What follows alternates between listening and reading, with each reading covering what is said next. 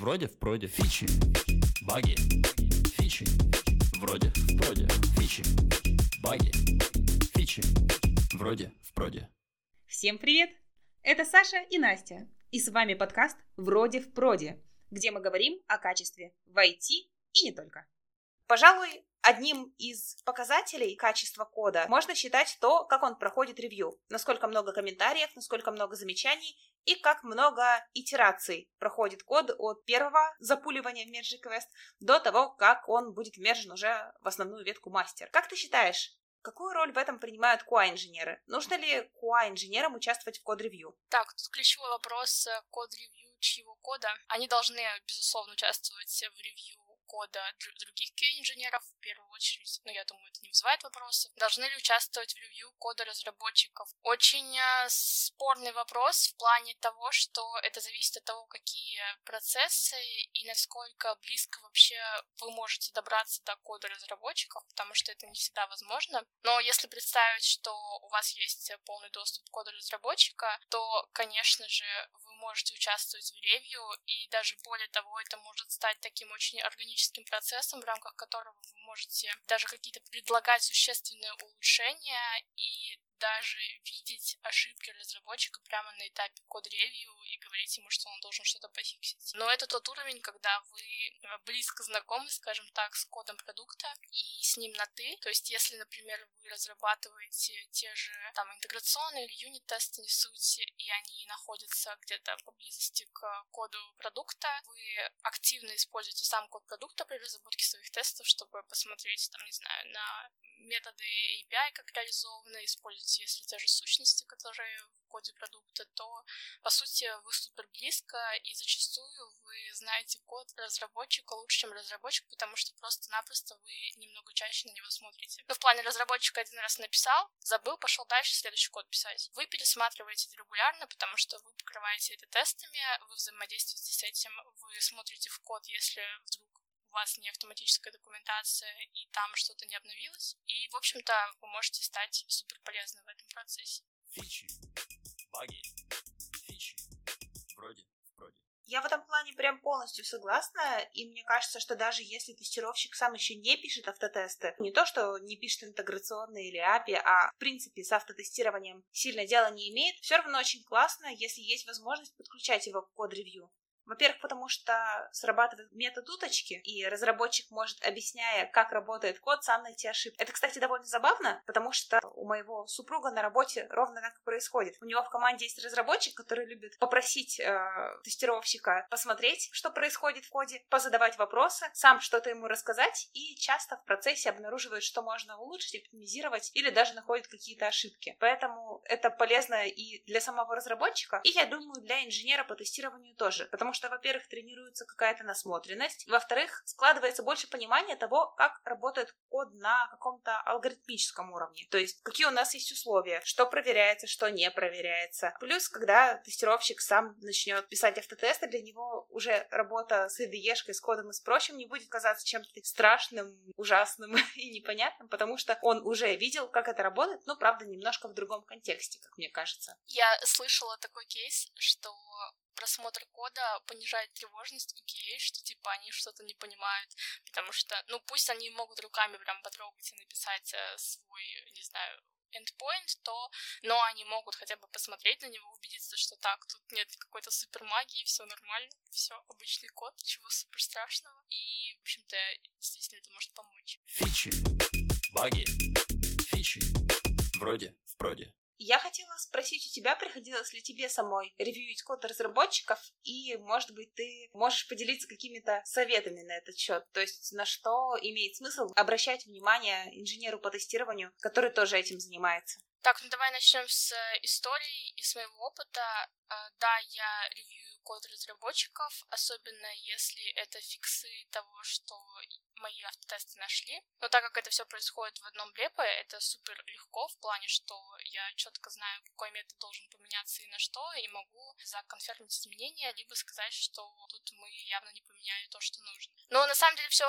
э, конечная апостасия всего это, это то, что тебе самому приходится просто фиксить эти баги, и ты становишься таким. Есть такая позиция sustain, типа, по-моему, QA называется. Ну, в общем, человек, который нашел баг фиксил баг. И это вполне ок, я считаю, что если мы можем а, улучшить продукт, экономя ресурсы тех же разработчиков, то почему нет? Вполне себе норм идея. А, говоря про то, как ревьюить, мне кажется, тут нужно спуститься на этап раньше и вообще рассказать о том, как правильно ревьюить код, независимо от того, какую джоб-роль вы ревьюете, других тестировщиков, либо разработчиков, и, наверное, рассказать какие-то best practice. Фичи, баги, фичи, вроде в проде.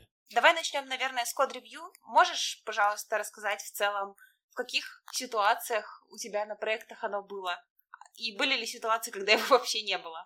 Ну, я думаю, а, аксиома такая, что код-ревью должно быть, потому что есть множество вещей, которые в процессе код-ревью проверяются, и я сейчас говорю даже не только о человеческом факторе и человеческой проверке, я говорю различных, в том числе автоматических проверках, которые помогают нам поддерживать качество кода и поддерживать, в принципе, там прохождения тестов и разных других вещей. Давай начнем с того, что у нас есть две роли в процессе код-ревью. Первая роль — это то, когда тебя ревьюют, и вторая роль — это то, когда ты ревьюешь. Соответственно, при этих двух разных позициях у нас есть разные пайплайны действия. Давай начнем с того, если меня проверяют, то что я должна сделать для того, чтобы меня потом в курилке плохими словами называли, как человека, который, короче, плохо делает код-ревью, плохо к нему готовится. Ну, я думаю, до того, как э, мы, в принципе, добавили еще кого-то ревьюить э, в наш merge request или pull request, смотря где вы сидите,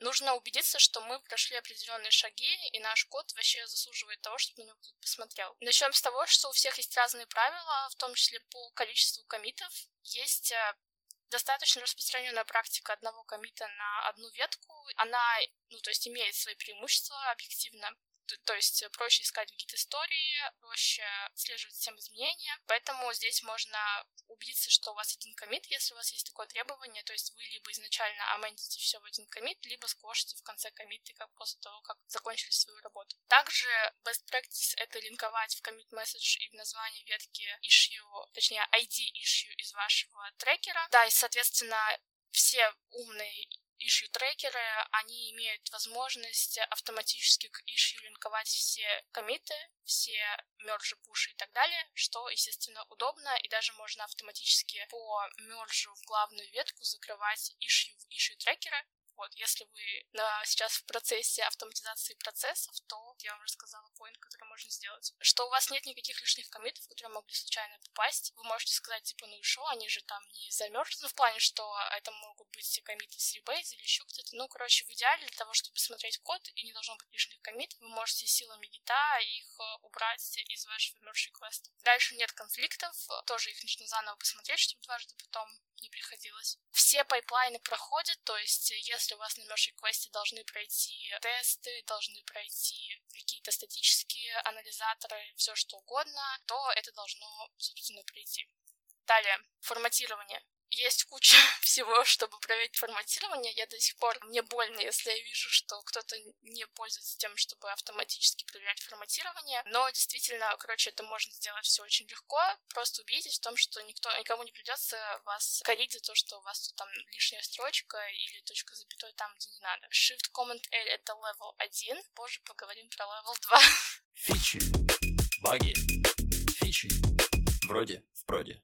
После этого можно добавлять проверяющего нашего кода. Собственно, мы его добавили, он откомментил что-то там, и после этого нам нужно обязательно, когда мы делаем новый апдейт в тредах, которые начал наш комментатор, рассказать ему, что мы что-то пофиксили и как, если там что-то неочевидное. Потому что, ну, как э, человек, который ревьюет что-то, мне, конечно же, очень сложно потом ходить и следить, и смотреть, проверять, а это ты пофиксил, то есть в комменте ничего не написано, мне приходится руками все это смотреть, это неудобно, позаботьтесь, э, будете, будете таким человеком, который оставил приятные впечатления. И, в общем-то, после опрова можно мержиться, и все будет, надеюсь, что ок. Примерно такие основные, самые базовые правила. Я думаю, что всякие true разработчики уже, наверное, все это знают. Но надо сказать, что некоторые все равно этим пренебрегают, что не очень хорошо. Да, я бы, наверное, добавила, что это определенная культура написания кода, которая развивается или где-то в компании, или ну, как-то ментором прививается, наверное, сверху.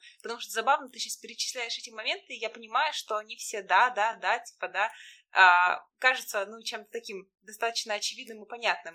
И это вроде как довольно прикольно.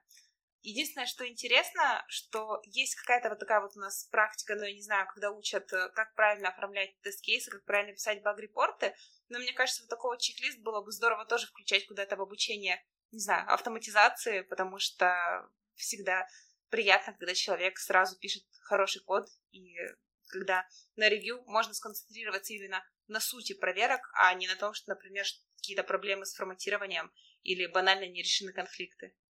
Это должен быть э, спойлер э, курса, но ладно, его не будет. Но действительно, я, когда обучаю людей, всегда об этом рассказываю, просто потому что когда человек пришел не из мира IT, либо из какого-то, может быть, еще нехорошего не мира IT, то, ну, это все не очевидно. То есть, это ты получаешь с опытом, конечно, проще этот опыт взять по бумажке, списать с чужого уже имеющегося опыта. Почему нет? Норм практика, и это эффективнее, конечно же. Фичи, баги, фичи. Вроде, в проде. Наверное, перейдем к тому, что происходит, когда ты ревьюешь чужой код кажется, ну, какие-то базовые правила, типа не токсичить, не писать все говно, а более конкретно указывать на какие-то проблемы можно пропустить. Но наверняка есть еще какие-то лайфхаки, которые могут делать код-ревью более приятным для того, чей код мы ревьюем. Да, конечно же, не токсичить и все остальное. Блин, про это есть классная история, но давайте позже ее в конце Нет, обсудим. Давай, давай сейчас, нормально, пока не отошли от темы окей, про нетоксичить, и как раз у нас будет перерыв на говностори. А на первой моей работе у меня был очень классный кейс, действительно очень полезный жизненный кейс для роста меня как сотрудницы. Я писала код, Тогда я работала типа как больше с Dead, то есть я писала различные приложения на спринге для того, чтобы мы их использовали в целях тестирования, там, нагрузочного и разного. И я писала какую-то часть бина на спринге, и к моему коду комментатор прислал ссылку, после чего, открыв эту ссылку и перейдя по ней, я увидела огромную картинку куска говна на своем экране.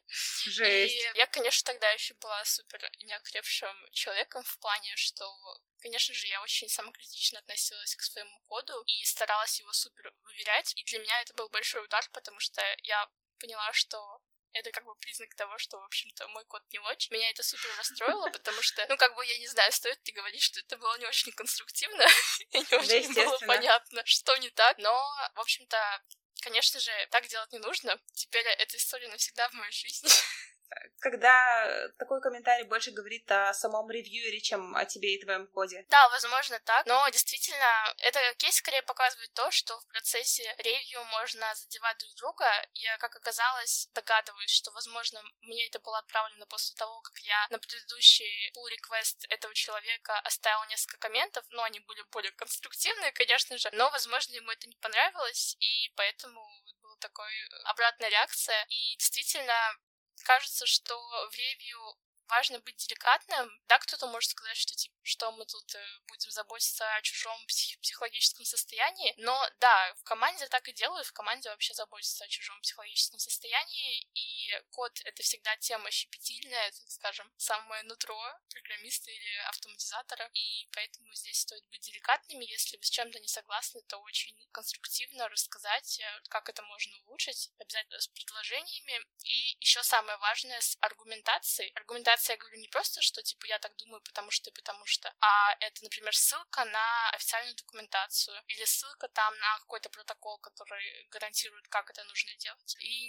не на статью типа из серии какой-то но-нейм статью, типа вот так можно сделать. Это не совсем то, что подходит, это низкий достаточно уровень аргументации. И, кстати, второй момент из этой же истории, почему я так э, сильно и тщательно готовилась к каждому код-ревью, потому что я сделала интересную штуку для того, чтобы развить свои навыки программирования, я запрашивала код-ревью от самых сеньорных программистов в нашей компании, которые, ну, действительно, блин, до сих пор в моей голове как самые супер мега чуваки. Это всегда было жестко в плане, что, естественно, это было много штук, которые я делала не так, но это было настолько полезно, поэтому если вы хотите как-то получить супер boost, просто попросите ваших разработчиков поревьюить вас. Они хорошо очень знают язык программирования, поэтому классный point для того, чтобы с другой точки зрения посмотреть. И, в принципе, смотрите за программистами на их практике в том же код-ревью, как они себя ведут, какие у них настроены пайплайны. Это может быть почвой для полезных каких-то нахождений. Да, мне, кстати, в этом плане еще очень нравится выделять типа ревью чек-листа. Я для себя такую практику сделала, когда стала очень много работать с кодом. На нынешнем месте автоматизация стала занимать довольно большую часть моей жизни и большую часть моего рабочего времени.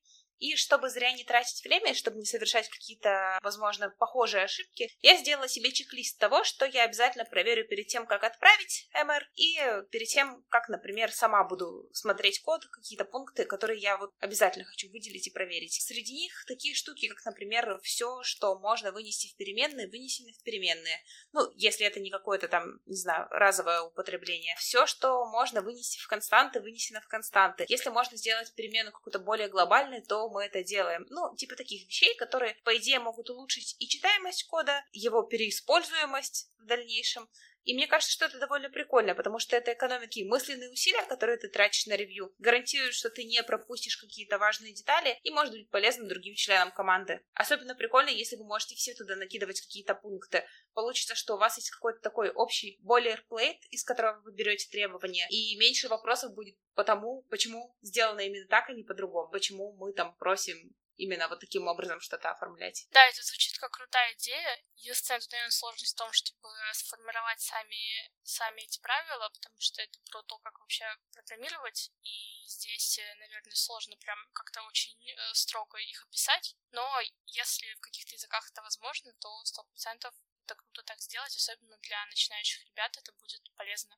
Я вообще тоже сталкиваюсь больше с тем, что всем, кто начинает, им а, можно давать как можно меньше э, какой-то такой супер э, сложной информации в плане, где нет четкого алгоритма действий, и как можно больше того, где можно просто посмотреть и проверить, что это вот так. Поэтому да, классный совет. Возвращаясь э, к тому, какие у нас есть роли, помимо того, что э, кто-то может э, ревьюить наш код, мы тоже можем ревьюить чей-то код, и здесь есть некоторые советы по тому, как это сделать лучше. Собственно, с чего мы начнем? Ну, во-первых, если вы только начинаете ревьюить код, и вы очень плохо компилируете в голове код, то есть вы не можете этого сделать автоматически или не можете предугадать результат, то я советую на каждом ревью явно чекаутиться на ветку, которую вы ревьюете, явно пулить все изменения себе и явно запускать и проверять все в IDE. Почему? Потому что ну, вы увидите все проблемы. Во-первых, вы увидите все проблемы форматирования, а, оптимизации кода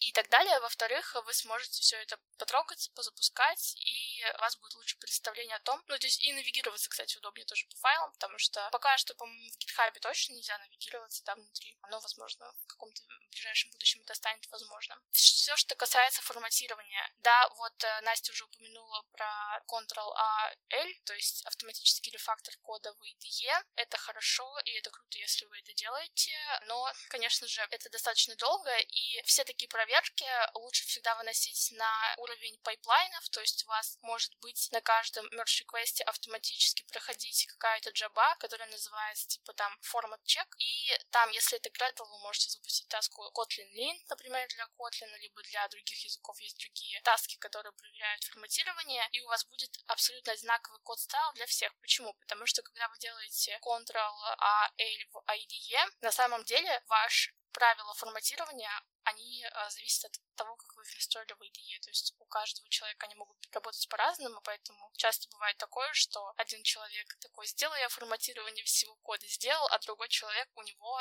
ну, для него это некорректное форматирование, потому что общих правил нет, они должны быть. Вот, соответственно, это можно вынести как а, quality gate, мы не говорили, что такое quality gate, да, в пайплайн сам. На одном да. из прошлых мест работы у нас была такая практика, что настройка форматирования кода была общая для всех. Для этого мы качали как не какую-то XML-ку. Даже не помню, в каком виде был конкретно файл, но ты его скачивал и устанавливал еще при настройке и при сетапе IDE для написания кода автотестов. И таким образом получалось, что вот это вот встроенное форматирование по хоткеям, оно было абсолютно одинаковым у всех. Довольно удобно оказалось. Да, так делают, но тут есть тоже некоторые минусы того, что тебе нужно... Это не работает автоматически, то есть тебе нужно сделать эту преподготовку и скачать себе что-то. То есть если это интегрированное давно в пайплайн, то у тебя как бы на уровне ворот стоит э, запрет на то, что ты не пройдешь, если у тебя не выполняется это форматирование. Что касается также тестов, не нужно тесты запускать локально, я не знаю, делает ли так кто-то, но тесты должны быть также в пайплайне, то есть они автоматически на merge request е сигнализируют о том, проходят они или нет на ваших изменениях. Также говоря про вот эти подсказки, то есть когда вы чекаутите, то есть переходите на ветку с изменениями, вы можете в IDE увидеть некоторые оптимизации кода, да, это результат инспекции, которые подсказывают вам, что, например, здесь можно, не знаю, там здесь можно не писать этот if, он всегда там true возвращает, или какие-то еще улучшения, которые делают ваш код проще. На данный момент вы также можете это вынести в ваш пайплайн, для этого есть различные тулы, та тула, которая переносит именно инспекции из IDE, это, конечно же, Qodana, если вы не знаете. Поэтому вы можете ее использовать. И вы также будете на уровне Quality Gate сигнализировать, если вдруг у вас не оптимизирован код. Фичи, баги, фичи, вроде, в проде. В общем-то, это, наверное, такие основные штуки по поводу того, как провести самим код-ревью хорошо и проверить, что все будет ок. Мы здесь не говорим об оценке самого кода, потому что, мне кажется, это очень большая тема, я даже не знаю, можно ли ее рассказать так быстро. Да, а... согласна. И это еще и довольно субъективно, потому что все равно очень сильно зависит от компании и стандартов, принятых в них. Плюс от того, насколько это легаси, не легаси, от стека, от технологий и прочее. Собственно, есть ли у тебя, Настя, какие-то еще идеи из твоего опыта, что может помочь провести код-ревью хорошо? Да, я бы, пожалуй, предложила обсудить, э, насколько нормально на код-ревью выносить какой-то иерархичность. То есть мне кажется, что основной, наверное, фишкой хорошего код-ревью является то, что любой человек может в нем поучаствовать. Может джуниор, например, ревьюить синьора. Понятное дело, что он даст меньше комментариев, чем наоборот в ситуации, но тем не менее, это в принципе должно быть возможно, и мне кажется, это должно быть хорошей регулярной практикой. И вот э, в этом плане мне интересно, как ты на это смотришь и что было в твоем опыте. Но чисто из того, с чем я сталкивалась, я бы сказала, что, наверное, это такой больше менеджерский совет, если есть возможность сделать под-ревью кросс компетентным, наверное, как кроссгрейдовым, позволить людям с грейдом ниже ревьюить тех, кто грейдом повыше, даже если это как-то будет задевать самолюбие тех, кто более сеньорист, то это сделать нужно обязательно. Просто и для тренировки насмотренности тех, кто младше, и для того, чтобы была возможность у условных джинов или middle минус задать какие-то вопросы. Ну, тут опять же работает метод удочки. И, во-вторых, э, в принципе, мне кажется, незамыленный глаз, он может некоторые вещи помочь увидеть. Ну, банально, если код слишком сложный, и он непонятен специалисту младше, не потому, что это какая-то технология, с которой специалист не знаком, а потому что реально перемудрено, то это хороший повод э, что-то изменить, что-то улучшить именно в самой структуре. Мне очень нравится то, что у тебя есть название для каждого метода. Метод уточки — это же, ну, банально, когда ты просто кому-то объясняешь что-то и при этом сам повторяешь то, как все происходит, заново осознавая, почему ты принял то или иное решение, и, возможно, иногда его оспаривая. А откуда это взялось? То есть я не знаю такой метод.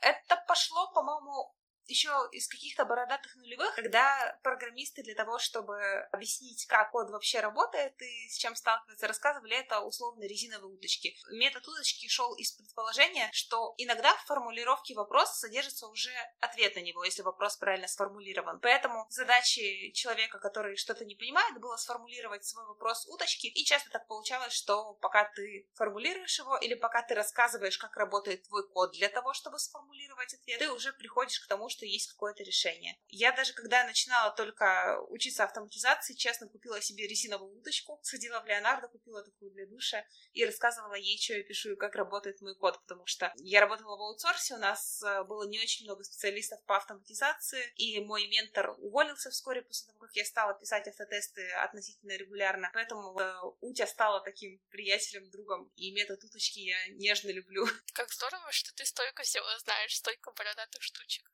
конечно же. Я не знаю, откуда мне их нужно взять. То есть я читаю книжки, но в книжках, которые я читаю, такого не пишут, поэтому у меня вопрос.